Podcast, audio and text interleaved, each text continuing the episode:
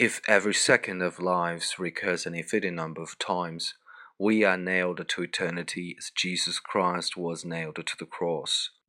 It is a terrifying prospect in the world of eternal return.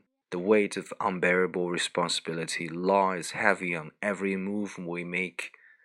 That is why Nietzsche called the idea of eternal return the heaviest of burdens.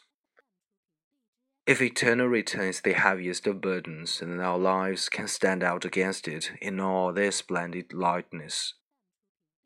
But its heaviness truly deplorable and lightness splendid.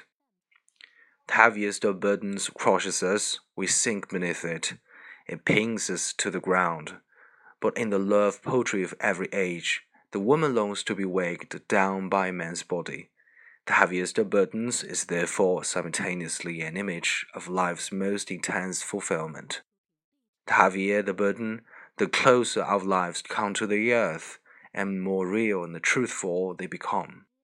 Conversely, the absolute absence of burden causes man to be lighter than air, to soar into the heights, take leave of the earth and its earthly being, and become only half real. His movements as free as they are insignificant. What then shall we choose, weight or lightness? Ancient Greek philosophers posed this very question in the sixth century before Christ. They saw the world divided into pairs of opposites, and one half of the opposition he called positive, the other negative.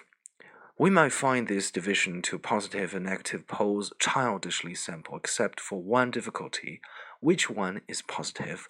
Weight or lightness. Ancient Greek philosophers responded, lightness is positive, weight negative. Was they correct or not? That is the question. The only certainty is the lightness weight opposition is the most mysterious, most ambiguous of all.